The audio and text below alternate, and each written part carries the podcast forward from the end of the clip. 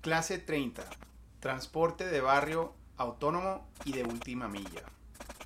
Tecnología que conecta a los vecinos en la última milla desde sus barrios a la estación de transporte. Hola, pues seguimos con ese tema de la movilidad y la movilidad sustentable. Y bueno, si se fijan hasta ahora, no hemos entrado todavía a lo que creo que muchas veces predomina en el diálogo, el debate hacia la movilidad sustentable, que es el tema del transporte público, eh, sobre todo el transporte masivo. Eh, hasta ahora pues hemos estado viendo temas de usos mixtos, temas de caminabilidad y banquetas, e incluso hasta ciclovías y ese tipo de tecnologías. Pero obviamente la, la movilidad masiva, el transporte colectivo masivo, también es parte de una herramienta importante de las ciudades del futuro y de las ciudades inteligentes y de todas estas soluciones eh, de largo plazo, sobre todo para ciudades metropolitanas y ciudades grandes. Entonces tenemos que eventualmente llegar a eso. Pero hoy vamos a hacer todavía una como em, transición hacia, hacia ese tema de elementos que son indispensables para que ese tema funcione. Eh, y hoy, pues hablando de transporte masivo o de transporte colectivo, hablamos de lo que tenemos que poner como condicionante antes de poder tener un sistema masivo que funcione. Eh, y entre todas esas condicionantes, incluyendo la caminabilidad y la densidad y, todo esto de lo que ya hemos platicado, pues está este tema del transporte de última milla. O sea, el, el, lo que se necesita para que el transporte funcione, sobre todo en, en, troncales, donde va a estar eh, la, la, gran infraestructura de transporte masivo, eh, tenemos que llegar ahí. O sea, ¿cómo llegan los usuarios? ¿Cómo llegan las familias? Desde su casa hasta esa parada de, de, de, pues de metro o de transporte, cuando ese recorrido no está diseñado de una manera estratégica, no va a funcionar el transporte masivo o va a ser simplemente de nuevo, una solución de emergencia para los que no, les alcanzan las alternativas de transporte motorizado individual, que es lo que no queremos. O sea, queremos diseñar un sistema y una experiencia que sea más atractiva que la del transporte individual. Y eso es una perspectiva muy diferente a la que en ocasiones usamos para planear el transporte público en las ciudades. Entonces, dentro de ese análisis, lo que tenemos que pensar básicamente son dos cosas. Yo creo que lo voy a simplificar un poco, pero creo que eso nos va a ayudar a aterrizar y ser más precisos en nuestras intervenciones. Entonces, la, la número uno que vamos a llegar en otra clase es la experiencia de la parada en sí. O sea, una vez que ya llegas a esa parada, digo, aparte de la experiencia del transporte y de, y de cómo se siente, cómo, cómo es, qué tan rápido llega el transporte desde la parada hasta la, el destino final, eh, bueno, la, experiencia de la parada, de cómo es la espera, cuánto tiempo esperas, qué tan predecible es esa espera, todo eso va a ser un elemento importante a analizar. Pero hoy quiero hablar de un paso antes de ese todavía, que es este tema del recorrido desde los hogares hasta esa parada. Especialmente en, las, en los barrios donde ese, esa distancia es significante. Entonces, parte de lo que vamos a estar abordando mucho es, es el, mejoramiento de esa experiencia, desde el hogar hasta la parada. Pero no solo la experiencia con banquetas amplias, eh, seguras, cruceros seguros, para que el recorrido caminando hacia la, parada sea eh, uno seguro y, y, sea atractivo.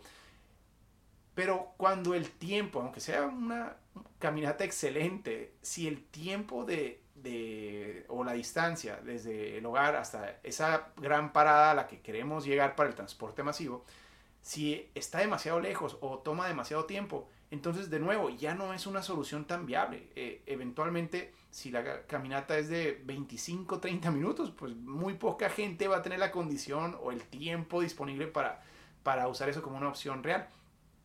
El ideal dentro de una planeación eh, eh, adecuada es poder llegar a esas paradas en cinco minutos o menos. Y, eso significaría que aunque el camino no sea perfecto, eh, con algunos puntos o sitios todavía con algunas inconveniencias de ese recorrido, pues es, es tan rápido ese, ese, esos cinco minutos que creo que eso ya hace muy competitivo la oferta del transporte. Pero Pero ¿qué pasa cuando no lo es? Y aquí es donde llegamos a ese tema. Para poder hacer ese recorrido de 5 minutos o de menos de 10, 15 minutos máximo, pero eh, idealmente de 5 minutos para llegar a la, a la ruta troncal, tenemos que generar soluciones de nuevo de transporte intrabarrial para poder llegar de los hogares a las paradas con algunas herramientas y algunas tecnologías como lo pueden ser los, las, las bicicletas y los patines que platicamos la vez pasada. Exactamente. Esas son una solución interesantísima eh, de transporte de última milla. Y a eso es lo que vamos a decir, transporte de última milla, porque es ese recorrido desde, desde la vialidad primaria o troncal hacia el hogar de las familias. Entonces, esa última milla, ¿cómo movemos a las familias? Bueno, para ello tenemos tecnologías maravillosas que tenemos que eh, usar e innovar en muchas de nuestras ciudades para que esa experiencia sea lo más rápida posible, lo más cómoda, lo más económica eh, y, que, y que quite esa gran barrera hacia el transporte masivo al que queremos alimentar. Eh, esa resistencia de esa última milla es lo que hace o deshace un sistema de movilidad entero eh, con frecuencia. Entonces, ¿cómo abordamos y cómo intervenimos una ciudad para, para resolver ese eh, trayecto del recorrido de, barrio por barrio, porque esa es la otra, a diferencia de, discusiones o soluciones eh, de transporte masivo que eh, debatimos en nuestras ciudades en ocasiones en el presupuesto público o en la estrategia, donde nos enfocamos en una gran ruta de metro o de, transporte de algún tipo u otro, o los tipos de buses de,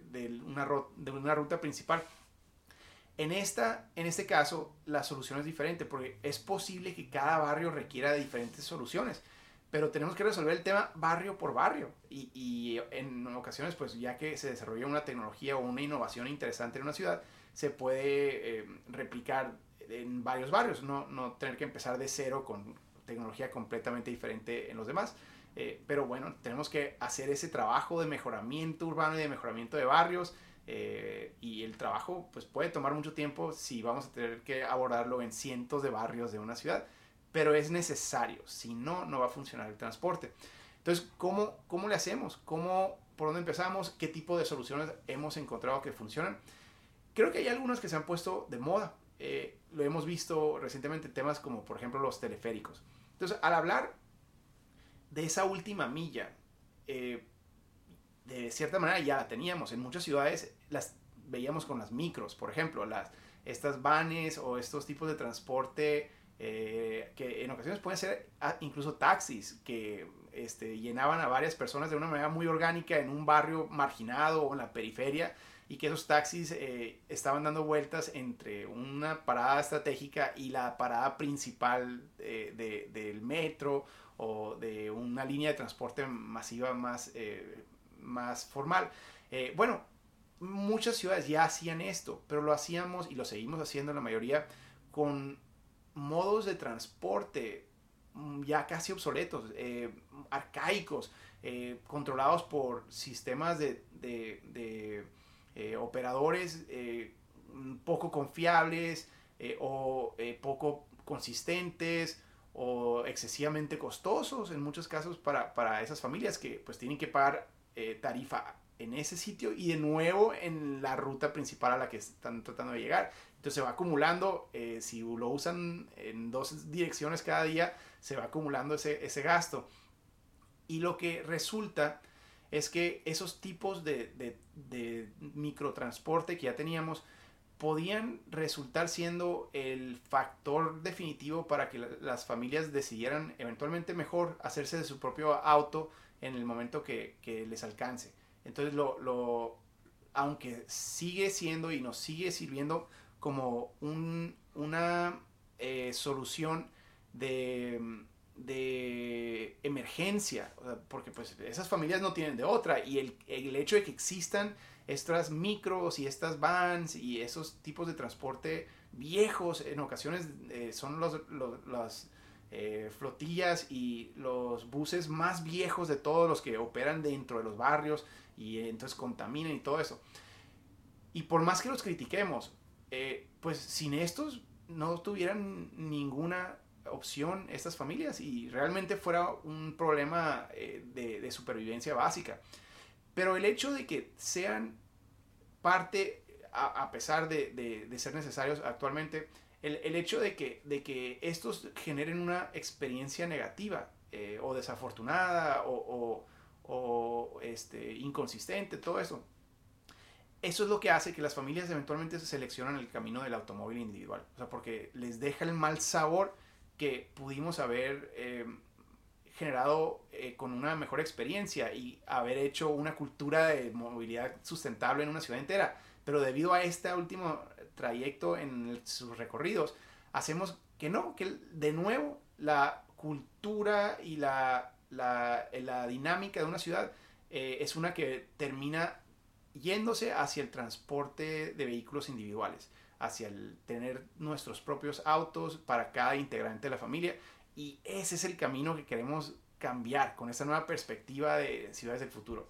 Eh, bueno, ¿cómo lo hacemos? Aquí ya platicamos ahorita. El tema de lo que han hecho algunas ciudades que está funcionando muy bien son alternativas creativas, tecnológicas, eh, pero creativas sobre todo, que hagan ese último trayecto disfrutable, como lo, y como lo pueden ser cualquier tecnología, no nomás eh, con operadores eh, y con flotillas más modernas y con la renovación de buses y todo eso, sino que para brindar un mejor precio y más consistencia y, una mejor experiencia al final, pues ahora hay tecnologías automatizadas maravillosas que están funcionando mucho en, en muchas ciudades. Los teleféricos son una de ellas. Entonces los teleféricos, si, si lo analizamos, y como ese vamos a ver varios, eh, pues nos permite conectar sobre todo en ciudades eh, montañosas, donde esa última milla era muy difícil por su topografía, y caminar hacia arriba o caminar hacia abajo, sobre todo si está lloviendo, eh, pues es lo que hace o deshace la experiencia del usuario del transporte. Y entonces aquí, en estas ciudades donde estamos viendo esos teleféricos, es una experiencia interesantísima porque eh, está automatizado. No, no, necesitas a un operador en cada una de las unidades, sino que estás ahorrándote el costo y el error humano que eso eh, también implica con una tecnología que está dando vueltas, está dando vueltas. Entonces es mucho más predecible, te eh, ahorra costos increíbles, como lo tienden a ser eh, todos los, los, servicios que requieren a una persona por cada unidad. Bueno, aquí podemos sustituir costo con una, automatización, como nos está ocurriendo en todas las otras industrias, ¿por qué no en la del transporte? Claro. Eh, el tiempo es predecible. Eh, después del primer recorrido, las familias ya a saber exactamente cuánto tiempo les significa llegar desde sus hogares hacia la parada o hacia su destino final, porque no es, no es no cambia, no, no cambia la cantidad de eh, unidades dependiendo de la hora, o sea, es constante y es predecible. Eso es parte de la maravilla de los teleféricos. Ahora, bueno, se han usado mucho, sobre todo en, lugares montañosos eh, o, con cerros, pero esa misma perspectiva, que es a la que le estamos diciendo transporte de última milla autónomo, eh, se puede usar de otras maneras. Y ya lo hemos visto, incluso, por ejemplo, si lo han visto en aeropuertos, con las, eh, eh, con las bandas de, que son rectas, no, son, no son escaleras, aunque las escaleras también están teniendo un éxito interesante en, en muchas comunas, en Medellín lo hemos visto, que es también donde han salido ese tipo de innovaciones. pues de nuevo, es una escalera que está dando vueltas eléctrica y te permite subir en un tiempo significantemente menos eh, tiempo y eh, menos esfuerzo que le da, le da acceso a subir y bajar a, familias que en otra eh, manera no hubieran podido o no hubieran estado dispuestos a hacerlo. bueno, las escaleras, estas escaleras eléctricas de centros comerciales es lo mismo, ya lo hemos visto. las rectas de los aeropuertos que platicábamos ahorita, las bandas estas, pues también son parte de ese tipo de soluciones que no son eh, una opción viable en muchos lugares, pero en otros lugares sí, ¿por qué no? Parte interesante de, de, las escaleras eléctricas em, que pueden ayudarnos incluso en tema de puentes peatonales, porque para mí los puentes peatonales representan un fracaso de la planeación y de la movilidad. Mm, es una manera de decir que los peatones tienen menos prioridad que los automóviles. Eh, y, y, entonces todos en este mundo del desarrollo urbano eh, hemos eh, abogado y usado casi, casi de, de, meme el concepto de los puentes peatonales. Pero curiosamente, el único lugar donde he visto que sí funcionan de una manera atractiva los puentes peatonales es en Las Vegas, donde pues gracias a que esos puentes peatonales se usan escaleras eléctricas. Entonces ahí sí podemos ver soluciones de ingeniería em, que permiten un flujo vehicular mucho más acelerado, pero cuando le vamos a dar realmente una comodidad práctica a los usuarios de esta, de, esta modalidad, de la caminabilidad, eh, que, pues en este caso es con herramientas eléctricas eh, que, o motorizadas para caminar más rápido también. Eh, bueno, ese tipo de innovaciones es las que tenemos que pensar. Ahora, aquí nos abre varias posibilidades nuevas. Porque si tenemos esas tecnologías históricas que se están usando y están creciendo en, popularidad, ahora tenemos también una tecnología nueva que son los vehículos autónomos. Entonces los vehículos autónomos van a abrir posibilidades mucho más dinámicas y flexibles y de menor costo que estas grandes infraestructuras como lo pueden ser un teleférico. Un teleférico puede significar un costo prohibitivo para muchos barrios o para muchas ciudades medias o chicas todavía hoy.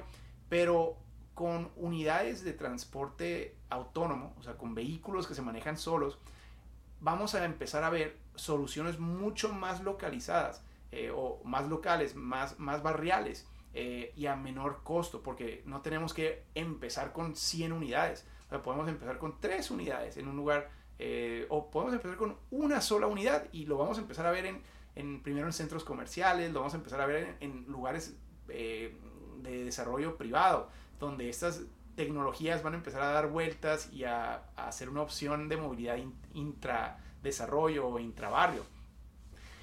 Y, y esta, esta tecnología está transformándose rápidamente. Ya lo estamos viendo en vehículos como los Tesla, por ejemplo, ¿no? esta modalidad de, de, transporte eh, autónomo.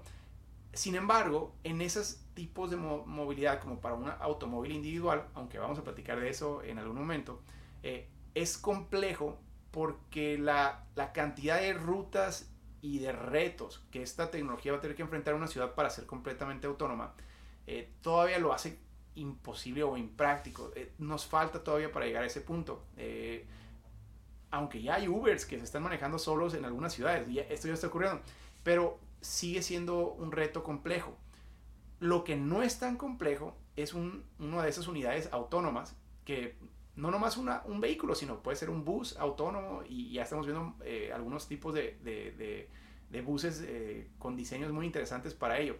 Eh, bueno, algunos de estos va a ser más fácil impulsar cuando su ruta es una muy predeterminada. O sea, realmente estos, cuando estamos hablando de transporte de última milla, pueden significar el tener que programarlos para una sola calle, o sea, para una de esas calles o dos calles dentro de ese barrio el estar dando vueltas eh, en ese, esa sola calle, eh, pues requiere menos programación que un tipo de vehículo que va a tener que subirse a autopistas y bajarse en barrios donde a lo mejor no hay, no hay semáforos o donde tenemos eh, a lo mejor y calles con terracería, todo eso lo hace más complejo.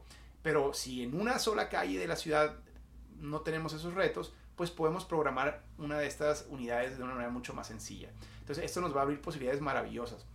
Otra cosa que quiero comentar, aparte de eso, es que ya teníamos también un tipo de tecnología de este tipo que hemos usado todos, en, sobre todo en ciudades grandes, y que se nos olvida que es lo que es, que son los elevadores. Los elevadores son un tipo de transporte autónomo de última milla, eh, pero en este caso pues es un último trayecto eh, vertical, no horizontal.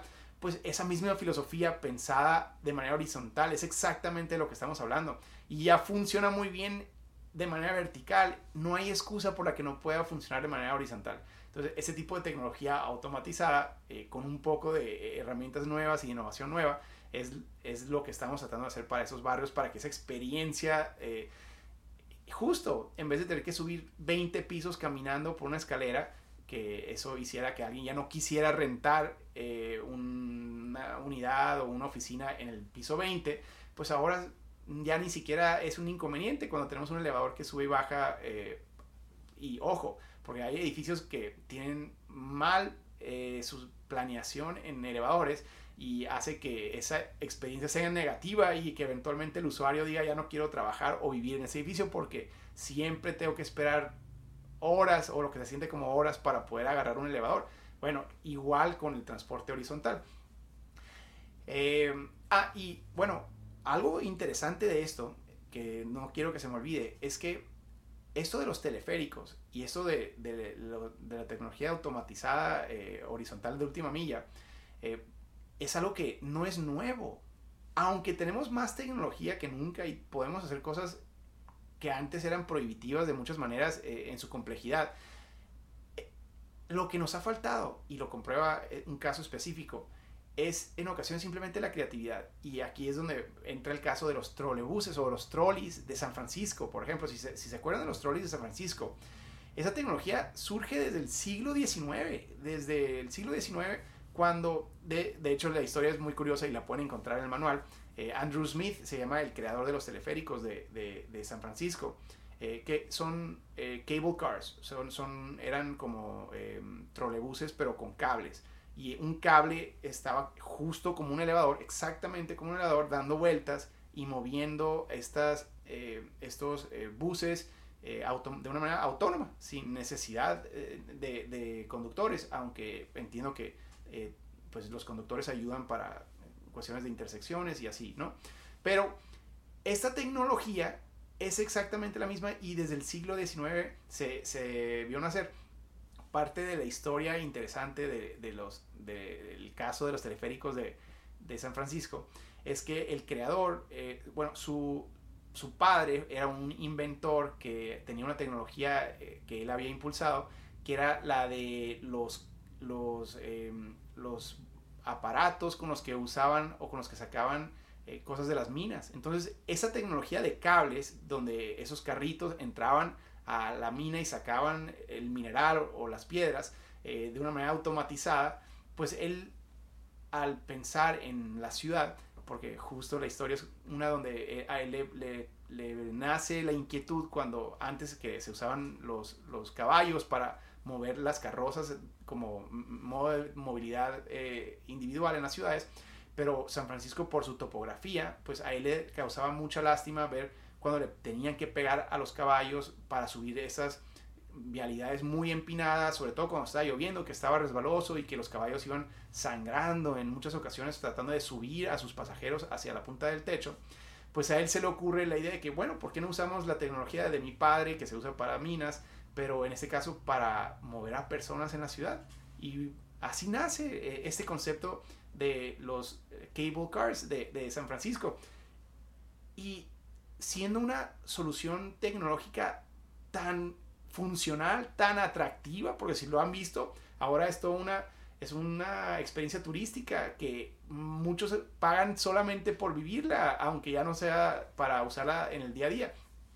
Pero tan exitosa y aún así la dejamos de hacer. Cuando puede ser una solución maravillosa para la movilidad en un barrio usando cables si queremos. Bueno, ya no es necesario porque ahora hay alternativas de movilidad autónoma eh, y de inteligencia artificial que lo hacen muy accesible para programar una, eh, un tipo de transporte menos costoso. Pero si no la encontramos, ¿por qué no empezamos cuando menos con una calle con algún tipo de de, elevador o de auto eh, horizontal que se mueva con cables. Claro que sí. Aquí lo que estamos simplemente sugiriendo es que tenemos que, número uno, mejorar esa experiencia y la consistencia y la calidad y los tiempos y los costos para poder mover a las personas en esa última milla. ¿Y cómo lo vamos a hacer? Eh, creo que cada ciudad tiene que sentarse con grupos creativos, innovadores, tecnológicos eh, y desarrollar o buscar alguna solución eh, que esté funcionando en otra ciudad. Pero yo aquí les invitaría no nomás hacer lo que todos están haciendo. Olvídense de pensar nomás en teleféricos como lo están haciendo eh, o en nomás en, en, buses de carriles confinados como lo están haciendo funcionando en otras ciudades. Siéntense e inventen su propia tecnología y sus propias soluciones eh, o innoven, agreguen una innovación adicional para mejorar los costos y la experiencia de algo que está funcionando en otra ciudad, pero aún mejor y más, más eh, específica a las necesidades de su propia comunidad y su propia eh, topografía y sus propios activos y, y, retos. Entonces, aquí es un llamado a la innovación para mejorar la experiencia de ese último trayecto del recorrido del transporte de las familias en una ciudad.